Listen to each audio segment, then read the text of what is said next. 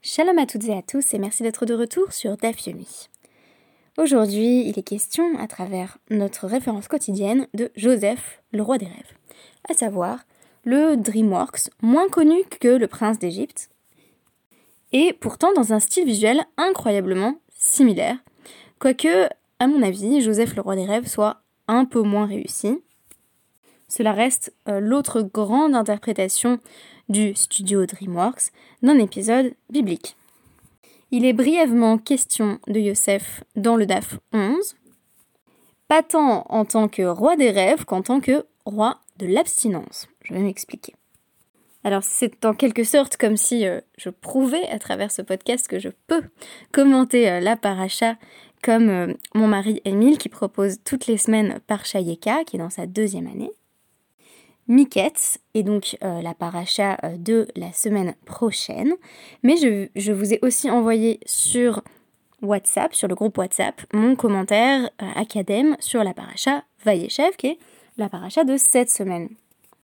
Préparons donc un petit peu en avance la paracha Miketz avec les sept années de famine, puisque L'un des psukim de cette paracha est cité dans notre daf du jour. Mais avant cela, quelques mots sur la fin du Hamoud Aleph et le début du Hamoud Bet, euh, puisque en fait j'ai décidé à travers ce podcast d'aborder un sujet qui est un petit peu périphérique euh, et d'évoquer la manière dont fonctionne le Midrash de Rashi à travers un pasuk de Miket.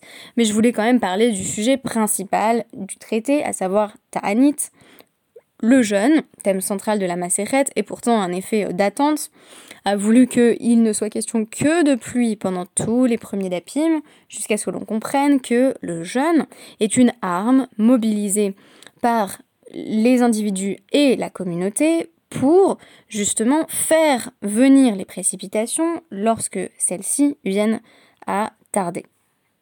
Mais dans le DAF 11, il est question euh, des jeunes de manière plus générale, pas forcément liée à la pluie, que des individus seraient susceptibles de prendre sur eux. Et toute la question, c'est, eh bien, puisque la macérette elle-même est consacrée aux jeunes, la notion même pose question.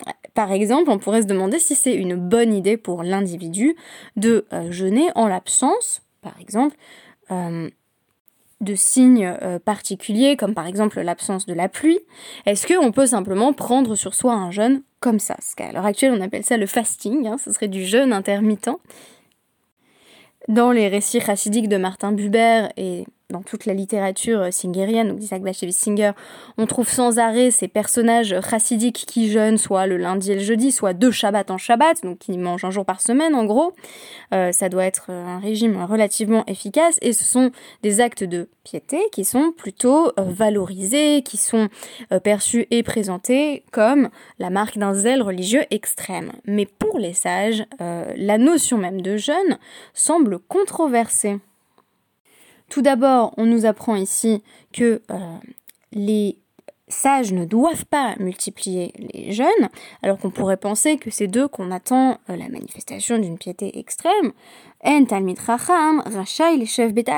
Alors, c'est pourtant le thème du traité, mais euh, les talmidei rachamim ne doivent pas jeûner, mifne chez memaet bi euh, parce que euh, cela diminue leur euh, service des cieux. Ça, c'est un thème qui va revenir dans une déclaration que je vais vous rapporter de Resh Lakish.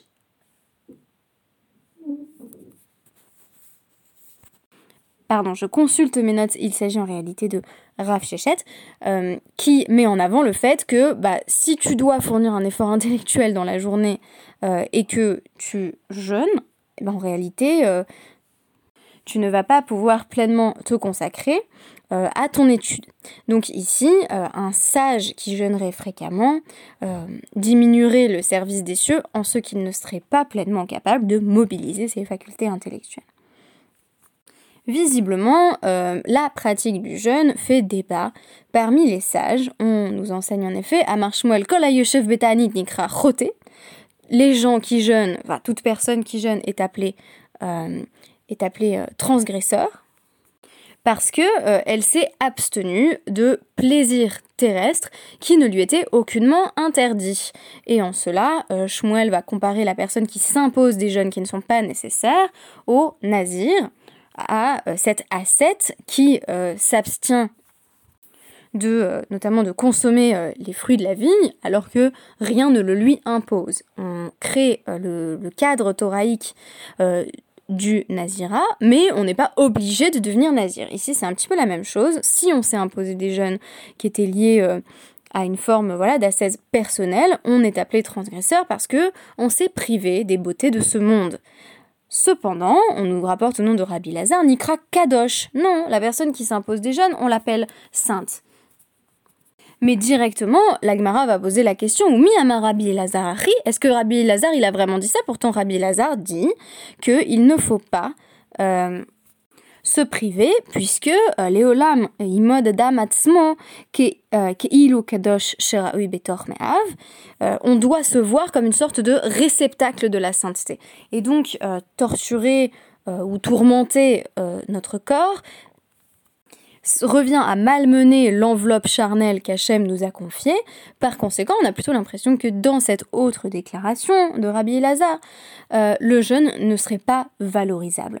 Et la conclusion de cette euh, difficulté apparente, de cette stira, de cette contradiction apparente, euh, n'est autre que l'affirmation que c'est kadosh, une personne qui est jeune est appelée euh, kadosh si elle jeûne sans trop de difficultés, c'est-à-dire sans faire du mal à son propre corps. Vraiment, on se retrouve sur les mêmes recommandations que celles du fasting ou du jeûne intermittent. Hein.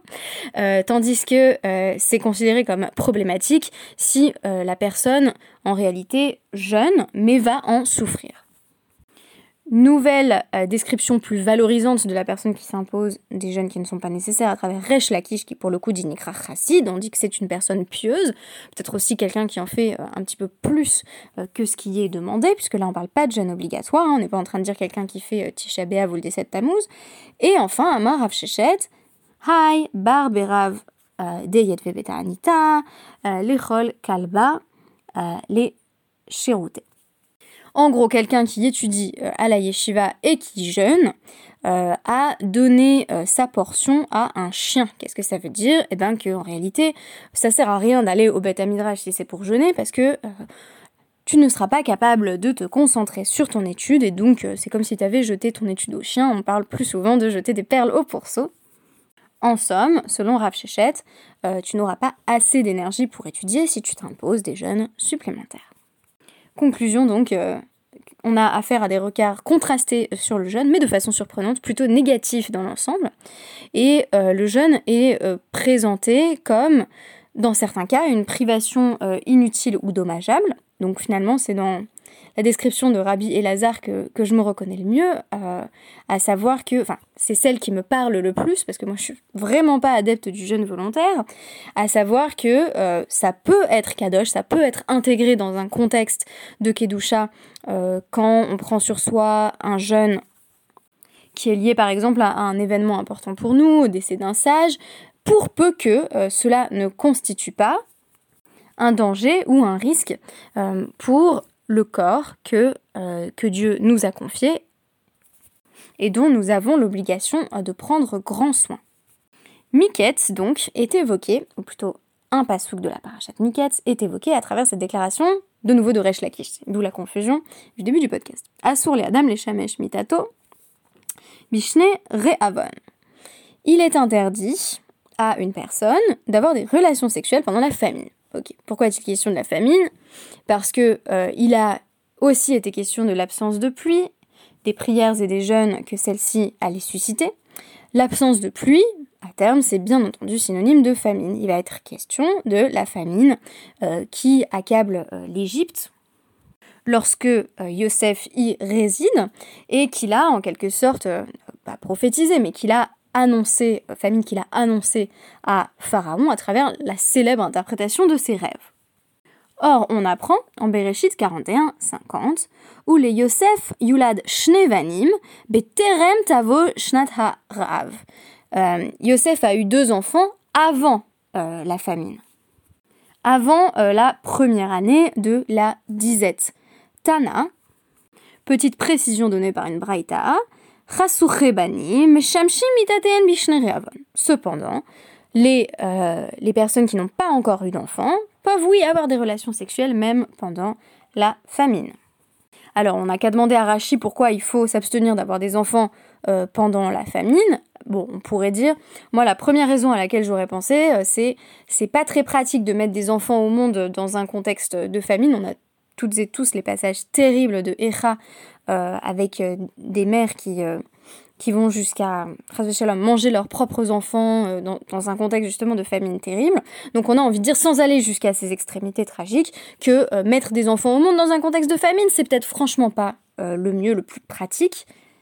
Et donc, il serait logique de souhaiter s'en abstenir, ce qui signifie d'ailleurs à l'époque être abstinent, puisque on dit souvent qu'un enfant reste une bouche à nourrir, et bien quand il n'y a rien à manger, ça ne sert à rien d'avoir une bouche supplémentaire à nourrir. Mais Rachid ne prend pas cette direction en disant des tsari euh, l'inok Parce que comme c'est un temps euh, de famine, il faut s'infliger de la douleur à soi-même. C'est donc un peu la même logique de contrition que lors de l'absence de pluie, à savoir que euh, on se fait souffrir parce qu'on souffre déjà.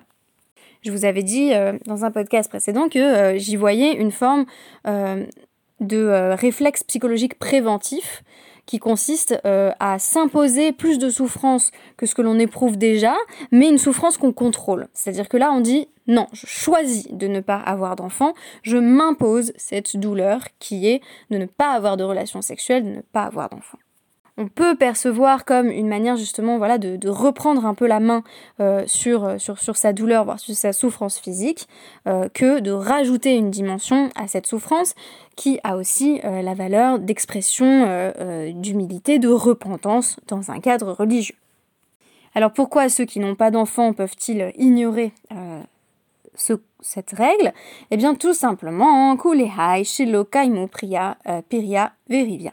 Parce qu'ils n'ont pas encore accompli euh, la mitzvah euh, d'avoir des enfants, croître et se multiplier. Et donc, cette mitzvah va passer au-delà de la nécessité de s'imposer de la souffrance. En réalité, il faut aller plus loin parce que cette idée de s'imposer de la souffrance parce qu'on souffre déjà n'est pas pleinement convaincante en tant que telle. Alors je me suis demandé vraiment pourquoi, à quoi ça servait, et la suite euh, de, euh, de, notre passage va, euh, dans la Gemara, va beaucoup parler, avoir un langage très dur au sujet d'une personne qui est Poresh Minatsibur en quelque sorte. donc quelqu'un qui se sépare de la communauté. C'est-à-dire que toute la communauté est en train de souffrir. Qu'est-ce que toi, tu fais à multiplier par exemple les banquets, les festins, à boire et manger, alors que chacun, au sein des Bnei Israël, est à la recherche euh, d'une bouchée de pain. Donc euh, ça, c'est une idée qui va beaucoup revenir à travers notamment euh, voilà une braïta qui dit Bisman chez Israël showin betza'a ou perash echad mehen ba'in shne malachi asharet chez melavin lo le adam ou manichin lo yadeen al rosho ve donc on nous dit voilà une personne qui quand toute la communauté est en souffrance se sépare de la communauté et voilà, refuse de prendre part à ses souffrances. Il y a deux anges, euh, deux anges du service divin qui, euh, enfin ces deux anges en fait littéralement les deux anges qui l'accompagnent. Hein, on imagine un peu les. Alors c'est pas le petit ange et le petit démon sur les deux épaules, hein, c'est les deux anges qui accompagnent chaque personne. Euh, placent les mains sur sa tête et disent plonisé chez Piresh Minatsibour, cette personne qui s'est écartée de la communauté, qui s'est séparée de la communauté, Al Ire euh, Be Nechmat Tzibour, ne verra pas la consolation de la communauté. Je me suis dit que ça pouvait signifier euh, risque ou mérite plutôt de mourir avant que euh, la famine ne termine. Le DAF nous enjoint alors, lorsque la communauté souffre, de ne pas dire bah moi j'ai à boire et à manger, hein, donc voilà, débrouillez-vous quoi. Ve shalom, shalom nafshi. Moi tout va bien, ma, ma, propre âme n'en souffrira pas à grand renfort de psukim qui viennent de montrer que c'est là une conduite absolument indigne. Et là, yitsaer adam imatibur. En réalité, il faut partager la souffrance de la communauté. Et donc c'est ça qui va être au fond la raison euh, de prendre sur soi un jeûne. J'ai l'impression que c'est pas tant dire euh, je souffre donc je me fais souffrir avec une logique un peu euh, voilà de scarification adolescente quasiment, c'est une souffrance que je maîtrise. Non, là ça va plus loin et c'est du coup quelque chose qui me parle plus, à savoir que ça signifie, si moi j'ai à boire et à manger, mais que personne ne mange dans ma communauté, je rentre pas chez moi en me disant euh, paix sur mon âme, euh, je partage les souffrances de la communauté. Et euh, en cela, la comparaison est proposée dans notre DAF avec euh, Moshe Rabbeinu, qui lors de la guerre avec Amalek euh, a les bras soutenus par une pierre. Et alors on dit, bah ça va, c'est Moshe Rabbeinu, on aurait quand même pu trouver un petit coussin, quoi. Et, euh, et on nous dit que non, c'est Moshe qui a dit Ho'il Israël shruin betsaar. Non, tout Israël souffre afani. Et ye imahem betsaar. Je dois souffrir en même temps qu'eux, et donc je vais poser mes, mes, bras. Ces bras qui lui permettent de soutenir justement le peuple dans leurs efforts de guerre. Il va poser ses bras sur un support dur et inconfortable. Donc, Im euh, Bien entendu, toute personne qui a souffert avec la communauté verra le renouveau de la communauté, la consolation de la communauté. Alors revenons à Yosef, ce sera euh, la fin de, ce passage. Euh, et si on consulte le commentaire de Rachi, mais cette fois-ci sur notre pasouk de Bereshit.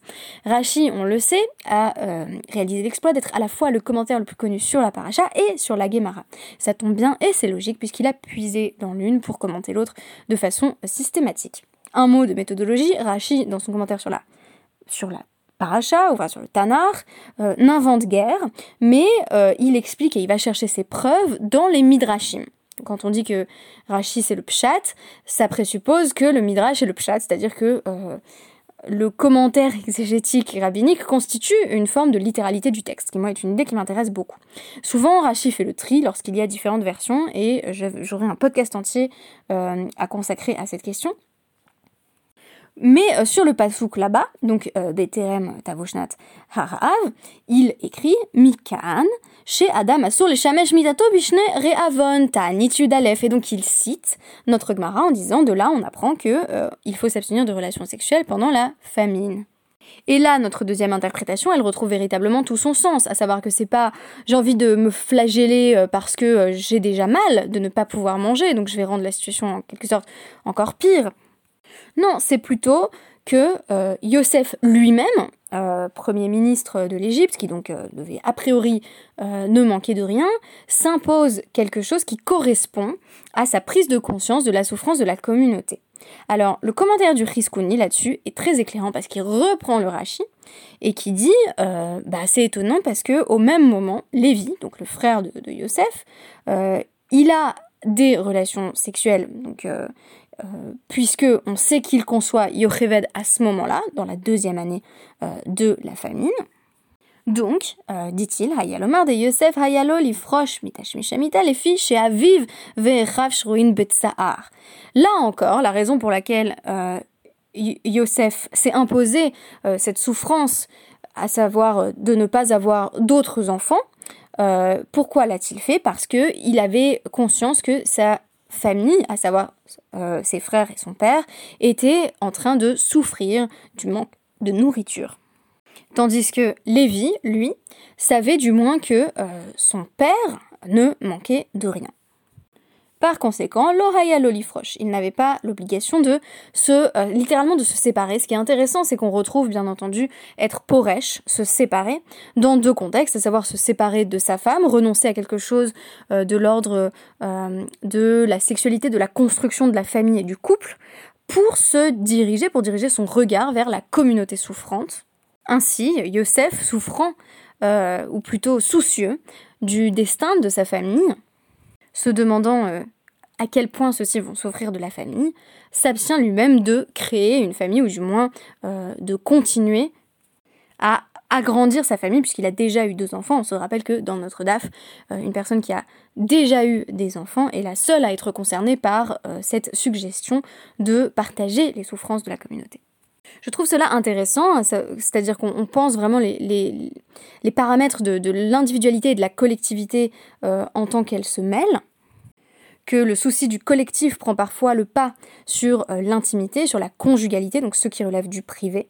Et en même temps, on pourrait dire que euh, tout le début de Shemot, et notamment les Midrashim sur justement les agissements de Myriam qui va convaincre son père de, reprendre sa vie conjugale avec sa femme Yocheved, dont il vient justement d'être question, euh, c'est en quelque sorte l'autre euh, face euh, de, cette question, à savoir le fait d'affirmer la nécessité de préserver justement l'intime, le privé et, et, le désir de construction. Et là, on pourrait dire, bah, a priori, Yocheved et Amram ont déjà eu deux enfants qui sont Aaron et Myriam, on pourrait dire que il conviendrait ici d'appliquer le conseil énoncé donc dans notre Dafta Aleph et de s'abstenir d'avoir d'autres enfants. On sait que il n'en ira pas ainsi et la face du judaïsme en fut changée. Il est donc intéressant de comprendre euh, ce conseil, ou plutôt de comprendre cette injonction, euh, de se joindre à la communauté dans ses souffrances, et en même temps d'envisager les limites possibles euh, d'une telle injonction. Merci beaucoup et à demain.